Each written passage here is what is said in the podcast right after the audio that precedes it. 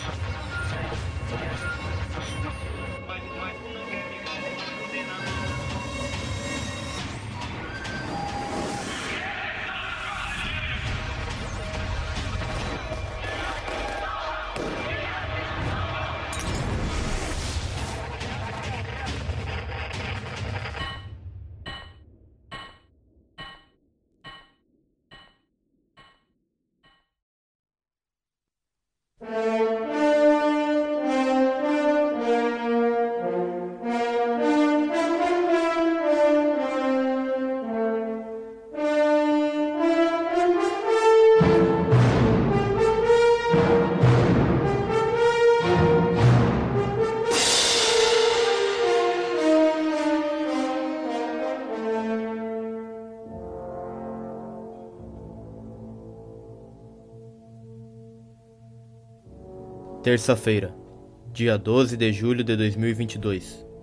Editorial semanal Um sério acontecimento.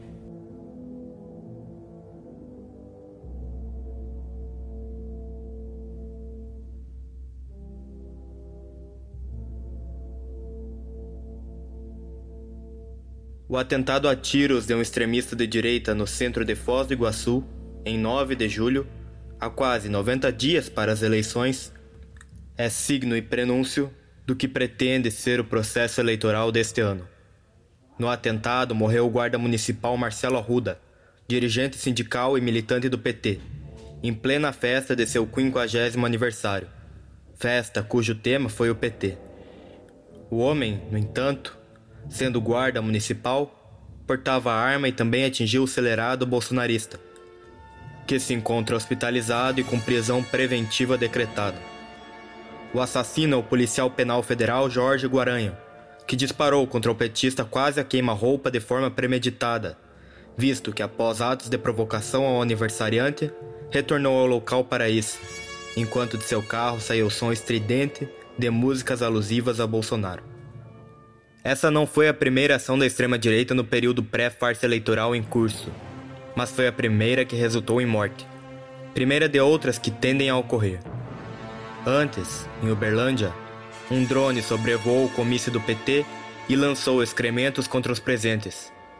Mais recentemente, no Rio de Janeiro, um ato eleitoral do oportunismo foi alvo de uma bomba de fezes, e inclusive disparos foram feitos contra a janela da redação do monopólio de imprensa Folha de São Paulo em 7 de julho.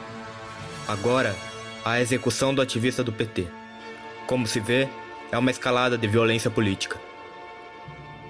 O crescimento de ações da extrema-direita, que vão se acumulando e já se manifestou como atentado, é resultado direto e necessário de toda a pregação golpista de Bolsonaro, agravada pela política de apaziguamento do alto comando das Forças Armadas para com a extrema-direita em seu seio.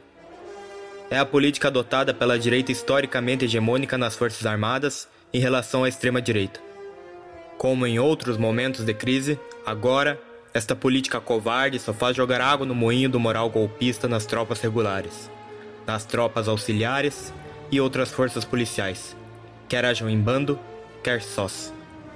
Faz-se notar ainda o acoelhamento dos oportunistas e revisionistas e outros defensores das instituições que, do alto da Suprema Corte e de outras pocilgas, enganchadas em baionetas, morrem de medo de Bolsonaro e dos generais Nada fizeram ao longo desses quatro anos em que o mandatário do país prega abertamente um golpe de Estado. Sequer levantaram uma palha na luta contra todos os ataques brutais aos direitos dos trabalhadores, aos ataques contra os serviços públicos de saúde e educação. Pior ainda, se empenharam por toda parte na desmobilização das massas e em fazer silêncio cúmplice ante a repressão assassina contra suas lutas como a resistência indobrável dos camponeses em luta pela terra. O oportunismo, a pretexto de não dar motivos para Bolsonaro recrudescer o regime, impede toda a mobilização de massas, acomodando seus militantes e amedrontando os ativistas das massas sob sua influência, tornando-os presas fáceis das ilusões constitucionais.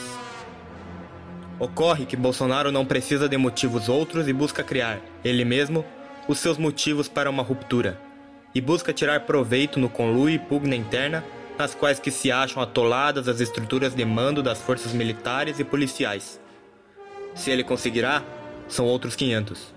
Mas quanto mais as massas estiverem mobilizadas combativamente, tanto mais difícil será para os planos golpistas. Em última instância, conscientes ou não, o oportunismo, revisionismo e a direita liberal reacionária, cada qual a seu modo, não combatem em nada Bolsonaro. Repetem a exaustão o embelezamento das instituições carcomidas desse velho Estado. Particularmente o oportunismo eleitoreiro se regozija com as bufonadas de Bolsonaro e atos selvagens de seus seguidores, para fazer-se de vítima, intensificando a polarização à guisa de votos. Uma verdade, ditada pelos fatos, é que cada vez mais o terreno em que entra a luta política é o terreno da violência. Até o momento, toda essa polarização freneticamente alimentada por estas duas partes contendentes, ademais das patetadas da chamada terceira via, são só a manifestação mais aparente da agudização das contradições no seio das classes dominantes locais. Entre os partidos e grupos de poder das suas frações mediante a crise de afundamento de seu sistema. E, é claro, isto afeta toda a sociedade e de modo diferente aos de cima e aos de baixo. A farsa eleitoral serve aos de cima em pugna para legitimar o sistema de opressão e exploração, arrastando ao máximo os de baixo para seu simulacro de democracia, dividindo-os em prol dos interesses dos de cima em crise e para desviá-los do caminho revolucionário.